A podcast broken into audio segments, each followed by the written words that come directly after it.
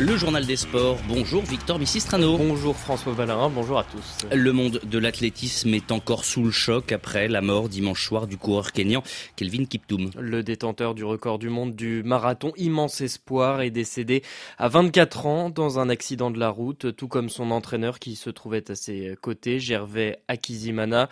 Il y a quelques semaines après le marathon de Chicago du 8 octobre où Kelvin Kiptoum avait réalisé la meilleure performance de tous les temps, nous avions joint Gervais Akizimana et celui-ci était revenu sur sa rencontre avec l'athlète Récy Frédéric Suto. Coureur rwandais de bon niveau, Gervais Akizimana allait souvent s'entraîner au Kenya quand il n'écumait pas les courses et les primes de victoire en France. C'est là, il y a une dizaine d'années, du côté d'Eldoret, dans la vallée du Rift, qu'il a croisé Kelvin Kiptoum pour la première fois. Le jeune garçon n'avait pas 15 ans, mais essayait de le suivre à l'entraînement. Je m'entraînais chez lui à l'époque. Je faisais les séances de côte euh, devant chez son père.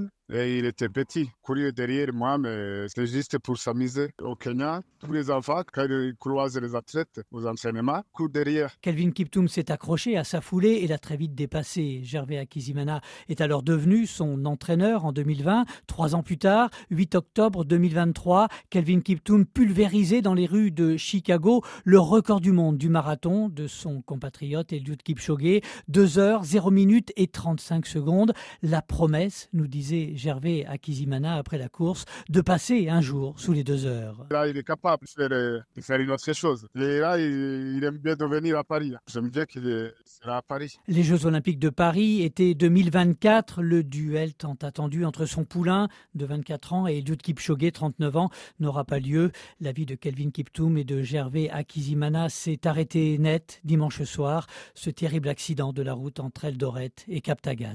Frédéric Suto, hier les hommages à Kelvin Kiptoum se sont multipliés. Il avait un talent vraiment particulier et je suis convaincu qu'il aurait eu une incroyable carrière, c'est ce qu'a déclaré le Britannique médaillé olympique euh, Mo Farah. Tu manqueras à tous les membres de la communauté sportive, a pour sa part euh, écrit la star kenyane du demi-fond Faith Kipyegon. Et pendant que le Kenya pleure la mort d'un prodige, la Côte d'Ivoire célèbre ses champions après avoir décroché dimanche soir à domicile un troisième titre euh, à la Cannes. En dominant, on le rappelle, le Nigeria de buts à 1. Hier, les éléphants ont fait la fête avec leurs supporters. Une grande parade dans Abidjan jusqu'au stade Félix Houphouët-Boigny. Le pays n'avait plus remporté la compétition depuis 2015 après une folle séance de tir au but face au Ghana. Mais comme on va l'entendre dans ce sujet de Martin Guez, le scénario de cette nouvelle victoire est de la vie de tous encore plus incroyable. J'étais très heureux de gagner en 2015, mais il faut dire que là, c'est encore plus spécial. Un petit goût en plus, cette nouvelle médaille d'or autour du cou de Max-Alain Gradel, l'un des deux Ivoiriens désormais double champion d'Afrique avec Serge Aurier.